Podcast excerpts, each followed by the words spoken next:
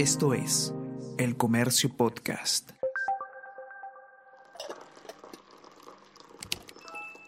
Hola, hola, ¿cómo están? Buenos días, espero que hayan amanecido bien. Está con ustedes Ariana Lira y hoy tenemos... Tenemos que hablar con Ariana Lira.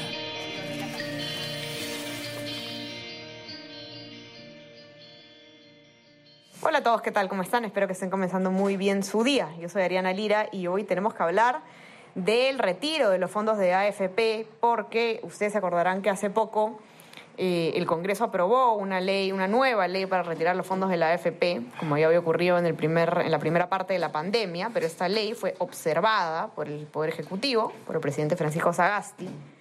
¿Y qué es lo que ocurrió? Pues que el Congreso la ha aprobado por insistencia. Han votado a favor 109 congresistas, en contra 0, abstenciones 3.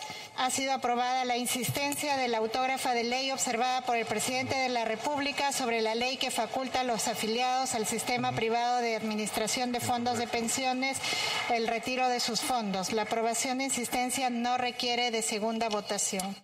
Esto es un procedimiento eh, legítimo. El Congreso puede aprobar una ley por insistencia luego de que ha sido eh, observada por el Ejecutivo. Sin embargo, lo que puede ocurrir también, que ya ha ocurrido con varios eh, proyectos de ley, con varias eh, leyes que ha aprobado este Congreso, el Congreso de la pandemia, es que el Ejecutivo presente una demanda de inconstitucionalidad ante el Tribunal Constitucional por esta ley aprobada por insistencia. Ya ha ocurrido esto con varias leyes, como les decía, ¿no? Algunas que, que se me vienen a la mente eh, por ejemplo, eh, una ley sobre ascensos automáticos en el sector de salud, eh, la ley sobre la suspensión de, los cobros de peajes y otras. Entonces nos encontramos nuevamente en este escenario en el que el Congreso insiste con una ley observada por el Ejecutivo.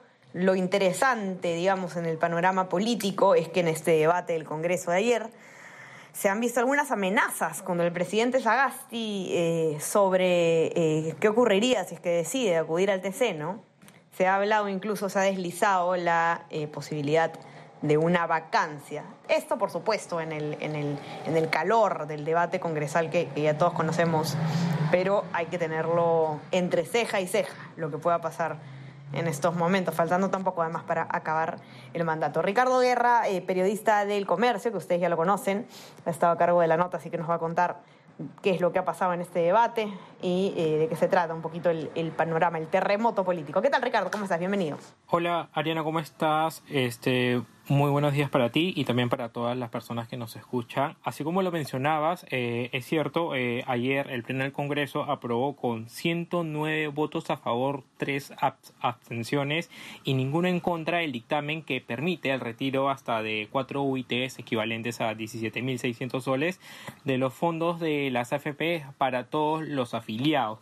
Eh, como bien lo señalabas, este, esta última semana y media aproximadamente, este, se habían dado varias, varias noticias respecto a, a esta iniciativa, eh, que sería, si mal no recuerdo, un tercer retiro en el contexto de la pandemia.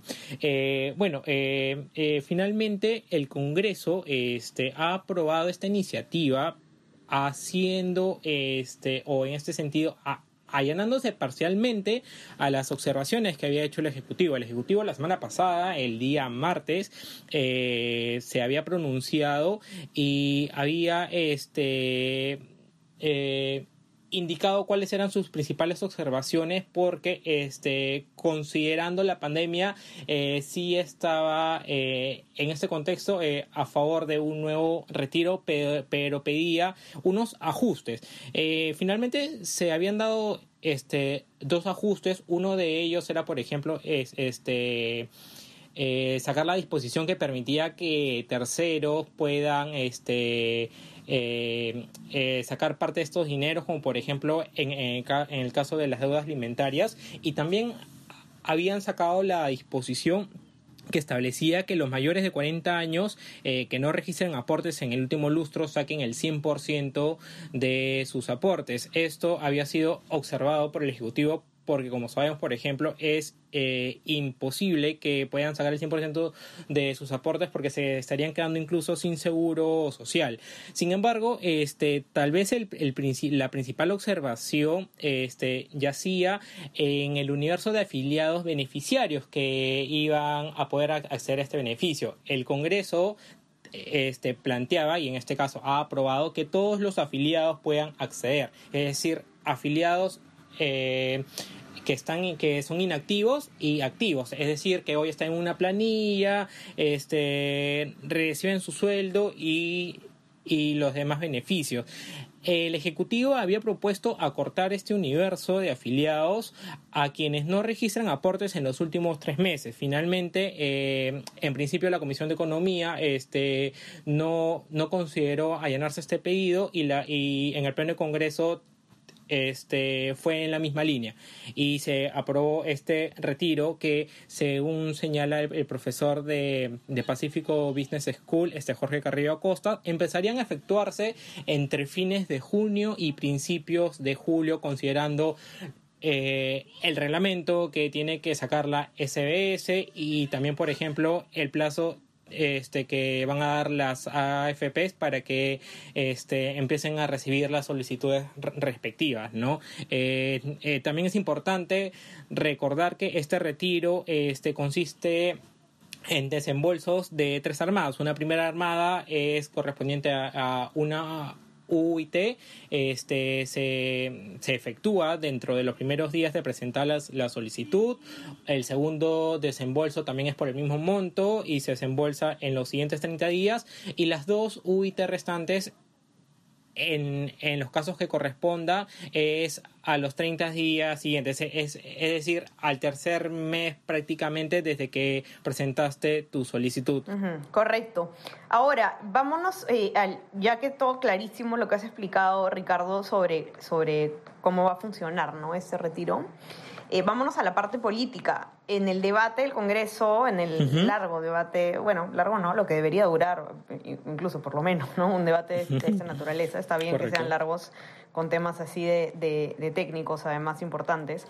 Eh, ha habido algunas, eh, algunas conversaciones un poco tensas políticamente porque eh, ya el, ministro de Economía había adelantado la semana pasada que le iba a recomendar a, Sagasti justamente ir al TC por este tema. Eh, y cuando se han tocado esta, esta posibilidad, algunos, eh, algunos congresistas han hablado pues como en un tono un poco amenazante contra el presidente. No sé si nos puedes contar un poco eso. Sí, sí, sí, claro. Eh, en específico, este, han sido cuatro los congresistas. En este sentido, eh, se trata de la parlamentaria Cecilia García, José Vega, Antonio, Wilmer Bajonero y César González, quienes se han referido eh, respecto a promover mociones de censura y procesos de vacancia a Sagasti en caso él acuda al Tribunal Constitucional. por ejemplo, una de las este, eh, uno de los comentarios más eh, potentes, por decirlo de alguna manera, fue el que realizó la señora Este García. De eh, Podemos Perú.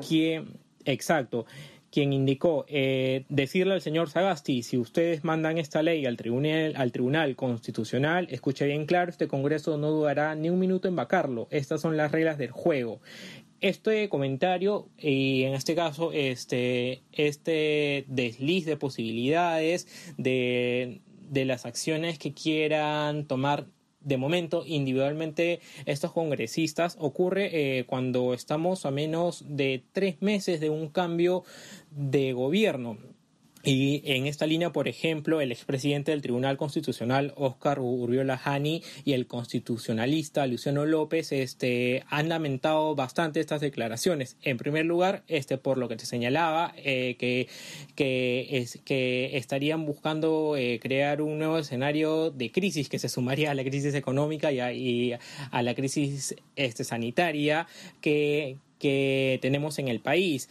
Además, este, ambos ambos eh, han coincidido en que eh, esta medida no tiene base legal. Eh, por ejemplo, el, constitucionalista Luciano López señala, según la Constitución, el presidente está facultado para, junto a su Consejo de Ministros, presentar este tipo de demandas, es decir, las demandas de inconstitucionalidad.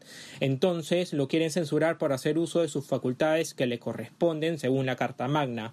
Y, por ejemplo, en la misma línea, el expresidente del Tribunal Constitucional Urbiola ha señalado de que este comportamiento de los congresistas es muy reprobable e incluso ha, señalado que el asunto de fondo eh, de un nuevo retiro de las AFP es inconstitucional.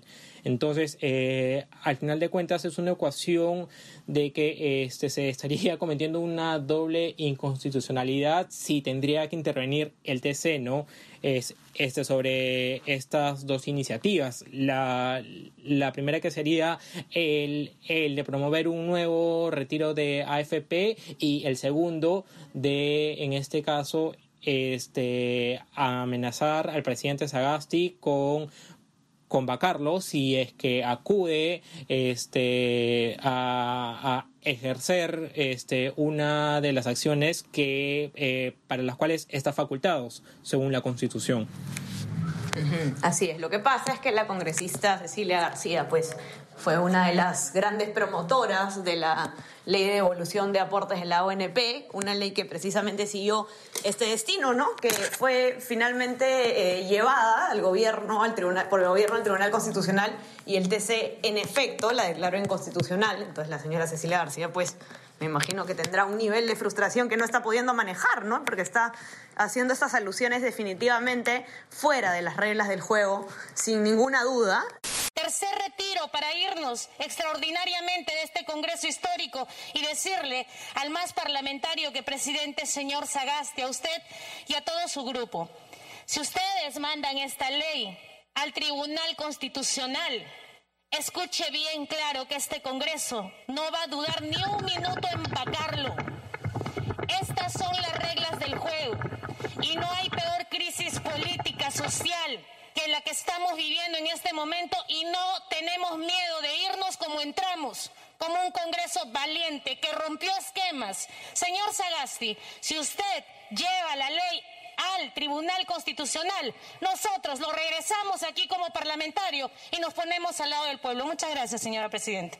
Algo a lo que además Ricardo ya pareciera este, una costumbre en, en, nuestro país, ¿no? Este tema de, de, eh, jalar un poquito la pita con las con las eh, normas democráticas. No, no nos gusta lo que hace el Congreso, lo cierro. No nos gusta lo que hace el presidente, lo vaco. No nos gusta, entonces seguimos viendo pues un poco lo que pasa también cuando tenemos congresos con, con miembros inexpertos, algo que lamentablemente se va a repetir en el próximo Parlamento debido a que, a que la gran mayoría de ellos pues no tienen ninguna experiencia parlamentaria. Digo, estoy siendo bastante eh, negativa, pero esperemos que, que el futuro sea más optimista. Este, muy interesante todo lo que recoges eh, en tu nota, eh, Ricardo. Solamente para terminar, ¿cuándo comienzan, eh, para ya todos los que quieran retirar sus fondos, cuándo comienzan ya, cuándo se puede ya efectuar los desembolsos? Sí, a ver, lo que corresponde ahora es que, bueno, en primer lugar, este, esta ley se publique. La presidenta mm, del Congreso, este, Mirta Vázquez, incluso había señalado ante la solicitud de algunos congresistas en el, en el, debate del Pleno de hoy que pedían que esta misma noche se publique esa la ley e indicó que este, corresponden hacerse unos trámites todavía desde su publicación, este, la Superintendencia de Bancos y Seguros tiene un plazo máximo de 15 días para fijar el procedimiento operativo de esta medida, que no viene a ser otra cosa distinta que el reglamento. Y después de, ello, este, las AFP establecen este el, cronograma en, este sentido para recibir la, las solicitudes este y el primer desembolso se efectúa hasta los 30 días máximos este, desde esta iniciativa, eh, con lo que es, este, como señalaba al principio, según el cálculo del profesor de, de Jorge Carrillo Acosta, profesor de Pacífico Business School, los retiros estarían desembolsándose ya eh, para los afiliados a fines de junio o principios de julio aproximadamente. Perfecto, perfecto Ricardo. muy útil, muy útil. Entonces, los que quieran ver todos los, los detalles este, sobre, sobre esta nota, sobre lo que ha pasado en el pleno del Congreso ayer, ya saben que la pueden encontrar, lo pueden encontrar en la nota en eh, nuestra web, elcomercio.pe, y eh, en nuestra versión impresa, por supuesto, para los que tienen acceso. Eh, y también ya saben que se pueden suscribir a nuestras plataformas. Estamos en Spotify y Apple Podcast y a nuestro WhatsApp, el Comercio Te Informa, para recibir lo mejor de nuestro contenido a lo largo del día. Ricardo, te mando un abrazo, mil gracias por estar aquí. Te agradezco a ti por la invitación y a seguir este, cuidándonos todos. Así es, a seguir cuidándonos. Que tengan un excelente día y ya un excelente fin de semana. Conversamos el lunes. Chao, chao. Esto fue Tenemos que hablar.